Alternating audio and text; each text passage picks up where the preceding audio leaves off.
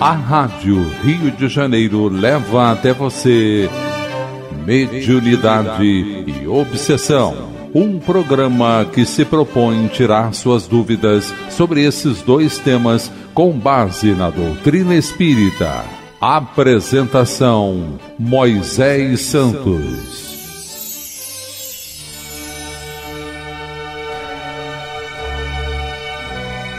Caríssimos ouvintes da Rádio Rio de Janeiro, eu sou Moisés Santos e este é o programa Mediunidade e Obsessão. Permanecemos conectados com os ensinamentos dos espíritos superiores que ditaram a Kardec as condições favoráveis para o exercício dessa faculdade que representa uma potencialidade natural do espírito, meu caro ouvinte, a mediunidade e quando não é buscada, atendida a tarefa, assumido o compromisso no trabalho do bem com Jesus, torna-se então um veículo de ação indesejável. Então surgem as enfermidades morais da alma, que é o processo da obsessão. Nós estamos estudando as reuniões mediúnicas seus processos, seus recursos, suas técnicas, seus componentes, a condição favorável de aprendizagem na pedagogia, de observação e reconhecimento das necessidades próprias em cada universo de cada comunicante que é trazido pela espiritualidade superior. E a equipe então estabelece o concurso da comunhão usa da empatia, da oração, da prece, do passe para auxiliar inúmeros irmãos necessitados, como nós, meu caro ouvinte, enfermos da alma que temos Jesus como médico. E estamos estudando então tudo isso nesta obra Diálogo com as Sombras, que é um clássico da doutrina espírita. O autor você já sabe que é Hermínio Corrêa de Miranda, da editora da Federação Espírita Brasileira. Hoje vamos dar continuidade ao capítulo sobre a crise, que vai ser aquele momento em que o espírito vai entrar numa divisória da alma. Ele vai estabelecer o seu passado, as perspectivas do presente, as consequências futuras, as oportunidades para uma decisão de tomar um novo rumo. E o autor continua dizendo: ao cabo dessa fase, de maior receptividade aos pensamentos e a afeição do doutrinador. Pode ocorrer então a crise. É o momento mais dramático da manifestação. O espírito começa a sentir que não terá forças para resistir aos apelos da verdade. Está ainda sobre o fio da navalha, como diz a expressão inglesa sente fugir o terreno em que pisa, de um lado, a perder-se nas trevas do passado, um terrível e doloroso acervo de loucuras e desenganos lastimáveis, ilusões desastrosas e erros clamorosos. Do outro, a incógnita do porvir. Ele se debate entre os dois abismos, o passado e o futuro Ambos o chamam, ambos o atraem. Que decisão tomar? Permanecer na faixa do erro, que de certa forma o abriga da terrível realidade, ou lançar-se de uma vez aos braços da dor que redime? É preciso respeitar sua hesitação e assisti-lo no seu estado de pânico entre um mundo que rui e o outro que ainda não se construiu, a sensação de atordoamento é inevitável, mesmo nos mais valorosos espíritos. Temos que entender também que quase todos eles estão absolutamente convencidos de sua própria verdade, ou estavam até o momento. O fato de permanecerem envolvidos em erros de julgamento aflitivos não lhes tira o valor, não lhes reduz o conhecimento, não exclui o fato de que são espíritos, às vezes altamente qualificados e experientes. Apenas, e isso é tudo, operam desastrosamente do lado negativo da faixa vibratória da vida. Não é fácil para aquele que está convicto da legitimidade de seus caminhos pular por cima da linha invisível que separa o bem do mal. Afinal, o livre-arbítrio assegura-nos a todos o direito de escolha. A decisão é difícil mesmo. Tenhamos paciência e procuremos ajudá-lo a tomá-la sem precipitação, mas com firmeza. Então, esse é o momento da crise, meu caro ouvinte, onde o comunicante vai estabelecer o concurso de uma reviravolta em si mesmo, vai pesar prós e contras, vai entrar em conflito, vai se ver diante de um grande desafio para deixar de ter a dor como pungente condição que o afeta, que o constrange o seu coração, o seu sentimento, o coloca distante dos seus familiares. Então a perspectiva adiante que ele desconhece e fica nessa indecisão. Temos que ter paciência. É uma questão de justiça humana e divina. Vamos esclarecer esse conceito. Esclarecendo conceitos. Do Evangelho segundo o Espiritismo, capítulo 5, Bem-aventurados aflitos, o mal e o remédio. O item 19. Será a terra um lugar de gozo, um paraíso de delícias? Já não ressoa mais aos vossos ouvidos a voz do profeta? Não proclamou ele que haveria prantos e ranger de dentes para os que nascessem nesse vale de dores? Esperai, pois, todos vós que aí viveis, causticantes lágrimas e amargo sofrer, e por mais agudas e profundas sejam as vossas dores, volvei o olhar para o céu e bendizei o Senhor por ter querido experimentar-vos. Ó homens, Dar-se-á não reconheçais o poder do vosso Senhor, senão quando ele vos haja curado as chagas do corpo e coroado de beatitude e ventura os vossos dias? Dar-se-á não reconheçais o seu amor, senão quando vos tenha adornado o corpo de todas as glórias e lhe haja restituído o brilho e a brancura? Imitai aquele que vos foi dado para exemplo. Tendo chegado ao último grau da abjeção e da miséria, Deitado sobre uma estrumeira, disse ele a Deus: Jó disse a Deus: Senhor, conheci todos os deleites da opulência e me reduzistes à mais absoluta miséria. Obrigado, obrigado, meu Deus, por haveres querido experimentar o vosso servo. Eis aí, meu caro ouvinte, o recurso da libertação de todo mal.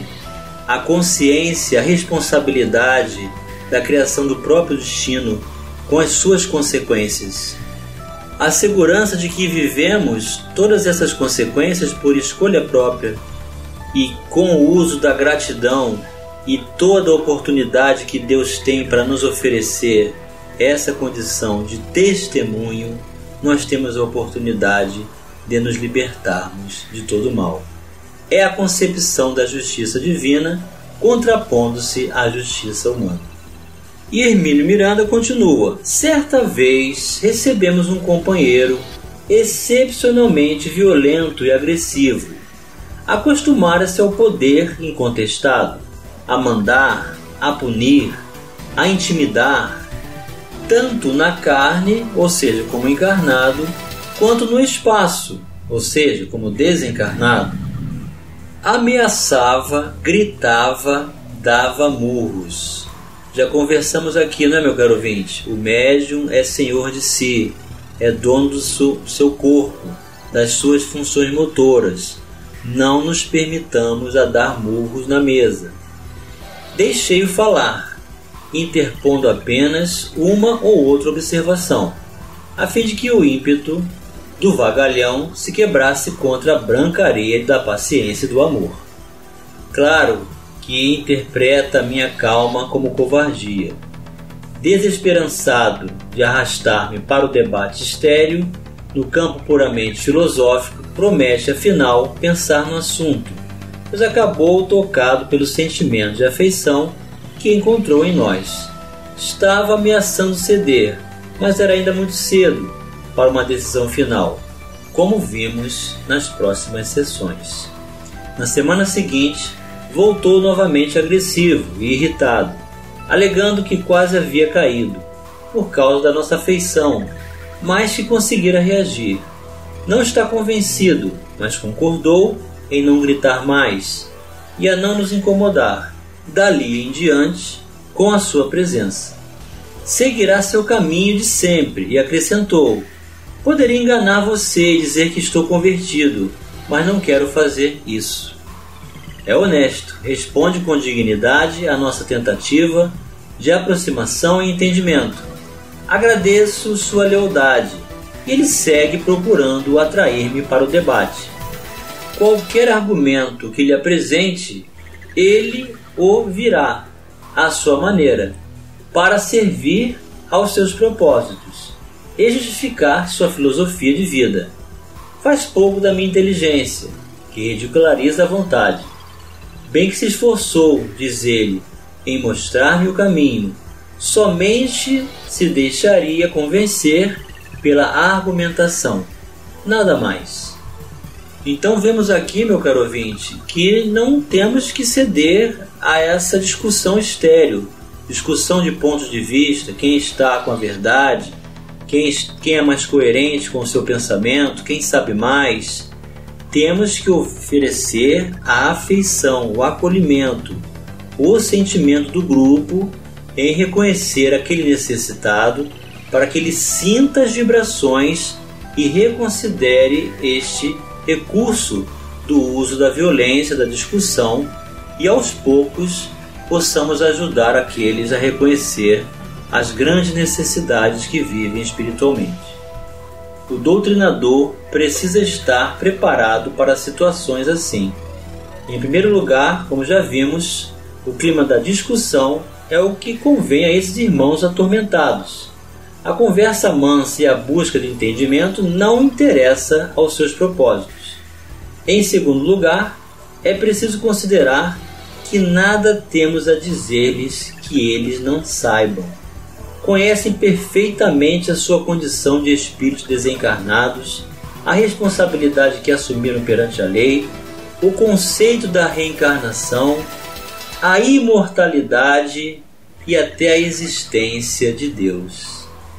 Então, por conta de todo esse cabedal, não será necessário nenhuma apresentação teórica, somente as vibrações do sentimento.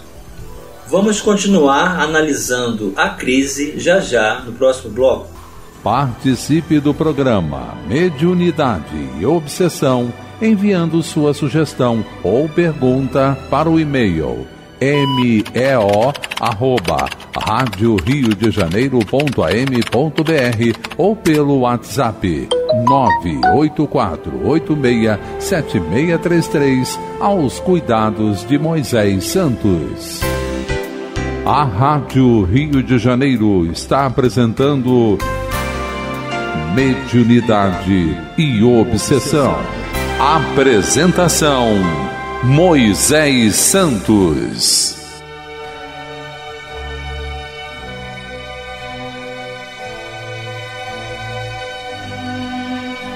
Caríssimos ouvintes da Rádio Rio de Janeiro, voltamos agora para o segundo bloco do nosso programa de hoje, em que estamos dando continuidade ao capítulo A Crise. Você já sabe, meu caro ouvinte, está estudando conosco o livro Diálogo com as Sombras, do autor Hermínio Corrêa de Miranda, da Federação Espírita Brasileira. Já estamos na quarta parte dessa obra, que intitula-se As Instrumentações. Então, o reconhecimento desse momento crítico que o autor denomina de crise é justamente o que vai ser estabelecido. Ele até usou a expressão: o espírito se vê diante do fio da navalha, uma expressão inglesa. E nós aqui acrescentamos também a perspectiva de estar entre a cruz e a espada, ou seja, um momento grave de decisão, deixar o passado de dor, admitir possibilidades futuras, aceitando o acolhimento do presente da equipe mediúnica que se esmera para acolher tantos irmãos necessitados como nós, que chegam pela mediunidade pela comunicabilidade entre dois mundos para receberem as possibilidades de recuperação de valores. E o autor trouxe o caso mostrando o conhecimento do próprio comunicante que tinha noção da existência de Deus, da imortalidade, da reencarnação, sabe que está desencarnado, então não vale a pena entrar na discussão de pontos de vista, porque é exatamente o que ele deseja estar é, causando irritação através da disputa de conhecimento. A equipe tem que se permitir a afeição, ao acolhimento, a vibração do sentimento, ter piedade da sua situação. Então eles são inteligentes e experimentados. Não é, pois, pelos caminhos frios da mente que chegaremos a eles, e sim através do roteiro luminoso do amor fraterno. E é precisamente por isso que, consciente ou inconscientemente, procuram arrastar-nos para o debate, terreno firme que conhecem e no qual podem esgrimir à vontade seus argumentos, de um ponto de vista vantajoso. Quanto ao campo sentimental, consideram perigoso, aqui está entre aspas, porque está minado de imprevistos. Quando menos se espera, surge do passado uma lembrança esquecida, o vulto espiritual de um ser a quem muito amaram, o apelo de uma voz cariciosa. A certo ponto, cesso a conversa e oro. Então, nesse momento, o autor está aqui nos relatando a técnica da oração para ajudar o comunicante a sentir mais o ambiente, o acolhimento, a vibração do, da espiritualidade superior, os seus parentes que trazem cada um deles para se comunicar, para que eles sintam. Ele ainda insiste em falar e prosseguir o debate, mas acaba calando-se.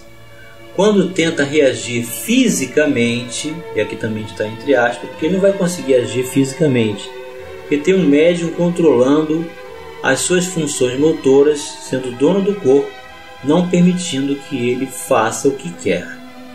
Está preso pelos pulsos por um laço fluídico, invisível a nós, mas que o mantém fortemente contido, por mais que se esforce. Volta a esbravejar, a ameaçar. Começa a crise maior. É evidente que tenta ainda reagir e procura acalmar-se, dizendo que estou me esgotando inutilmente na tentativa de dominá-lo. Não tem a menor intenção de dominá-lo, e sim de despertar seu espírito. Dou-lhe prolongados passes, enquanto a crise se adensa e aprofunda.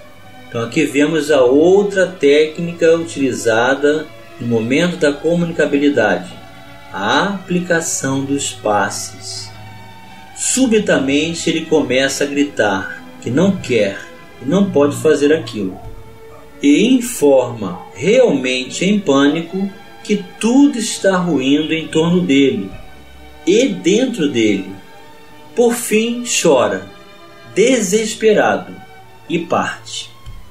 Então, assim é que acontece. São várias fases do instante da crise, desde o seu início até a consolidação do uso das lágrimas, do choro, e antes disso o desespero, a gritaria, a condição de esbravejar-se diante da própria condição de necessidade que vive os irmãos. Este irmão voltou mais uma vez na semana seguinte. Apresenta-se completamente desarvorado, mas ainda procura iludir-se tentando convencer-se de que está vivendo um pesadelo, do qual vai acordar a qualquer momento. Digo-lhe que, ao contrário, agora é que ele acordou de um pesadelo multissecular. Ele está arrasado. Confessa que, pela primeira vez, tem medo, está vazio e quer dormir para esquecer. É o grande momento da compreensão, da ternura, do amor fraterno muito respeito pela sua crise, muito carinho com as suas dificuldades, seus temores, seus desesperos. Ele sabe, ou pressente, o que o espera, em termos de resgates dolorosos, que só se estenderão pelos séculos futuros, até onde e quando somente Deus saberá. É preciso ajudá-lo com muita paciência, levá-lo ternamente a dar o passo final, que o tira de cima do fio da navalha e o coloca no lado positivo da fronteira da nova existência, cujas perspectivas se abrem diante dele, mas que ele ainda não consegue lobrigar com precisão. É necessário assegurar-lhe, nesse momento, a presença infalível de Deus em nossas vidas, o amor indubitável do Cristo, que deseja que o pecador se salve e não que seja condenado a conviver com angústias que parecem eternizar-se. Além do mais, como temos visto, nunca falta, nessa hora, a presença de antigos e esquecidos amores, mães, esposas, irmãos, amigos que nos ajudam na fase final da doutrinação. E chegou o momento, meu caro ouvinte, de você receber a mensagem ao seu coração. Mensagem ao coração. Do livro Justiça Divina, psicografia de Francisco Cândido Xavier, pelo Espírito Emmanuel, o capítulo 1 Bom Combate. Voltando à pátria espiritual depois da morte, estamos frequentemente na condição daquele filho pródigo da parábola, de retorno à casa paterna para a bênção do amor. Emoção do reencontro, alegria redescoberta. Entretanto, em plena festa de luz, quase sempre desempenhamos o papel do conviva do cérebro deslumbrado, trazendo espinhos no coração. Por fora é o carinho que nos reúne, por dentro é o remorso que nos fustiga. Vanguarda que fulgura, retaguarda que obscurece, êxtase e dor, esperança e arrependimento. Reconhecidos as mãos luminosas que nos afagam, muitos de nós sentimos vergonha das mãos sombrias que oferecemos e porque a lei nos infunde respeito à justiça, aspiramos a debitar a nós próprios o necessário burilamento e a suspirada felicidade. Rogamos dessa forma a reencarnação, à guisa de recomeço, buscando a tarefa que interrompemos e a afeição que traímos, o dever esquecido e o compromisso menosprezado famintos de reajuste. Agradece assim o lugar de provas em que te sintas. Corpo doente, companheiro difícil, parente complexo, chefe amargo e dificuldade constante são oportunidades que se renovam. Todo título exterior é instrumentação de serviço a existência terrestre é o bom combate. Defeito e imperfeição, débito e culpa são inimigos que nos defrontam. Aperfeiçoamento individual é a única vitória que não se altera. E em toda parte, o verdadeiro campo de luta somos nós mesmos. Emmanuel para os nossos corações, meu caro ouvinte, convidando-nos à responsabilidade, ao despertar de consciência, ao esforço constante de agirmos, falarmos, pensarmos de acordo com o que entendemos, dizendo sim para o sim e não para o não, trabalhando, se ocupando com o bem buscando os recursos valiosos do entendimento do Evangelho de Jesus para qualificarmos o livre-arbítrio e estabelecermos o concurso da reforma íntima. da construção das virtudes em nós mesmos e jamais nos permitindo a desistência ou a fuga desse combate, esse bom combate que começa dentro de cada um de nós. Que Jesus nos abençoe, que as experiências mediúnicas nos proporcione a pedagogia cada vez mais ampla do universo das oportunidades de vidas que continuam e existem para sempre em consonância com o Criador hoje sempre. Um grande abraço e até o próximo programa. A Rádio Rio de Janeiro apresentou Mediunidade e Obsessão.